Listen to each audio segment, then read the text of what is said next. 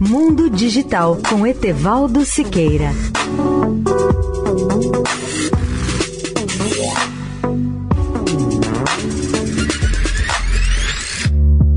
Olá, ouvinte da Eldorado.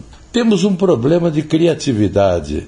Externamente elogiamos a inovação, mas internamente temos uma aversão visceral a isso, descobriram vários estudos. A criatividade é elogiada como vital e vista como força essencial do grande entretenimento, da inovação, do progresso e das ideias inovadoras.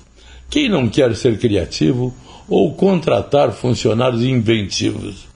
Mas a ciência emergente do viés implícito revelou que o que as pessoas dizem sobre criatividade não é necessariamente como elas se sentem sobre isso. A pesquisa descobriu que, na verdade, nutrimos uma aversão aos criadores e à criatividade.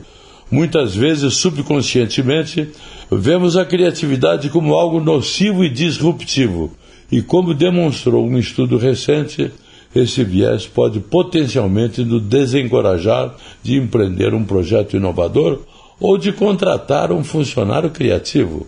As pessoas realmente têm fortes associações entre o conceito de criatividade e outras associações negativas como veneno, disse Jack Gonçalo, o professor de negócios da Universidade de Illinois, em Urbana-Champaign. O professor Gonçalo passou uma década estudando os fatores subjacentes que motivam e atrapalham os criadores.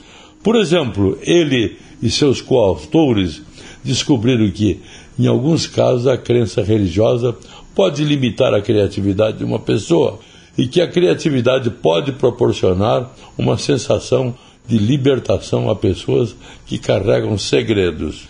Leia o artigo no portal mundodigital.net.br. Etevaldo Siqueira, especial para a Rádio Eldorado. Mundo Digital com Etevaldo Siqueira.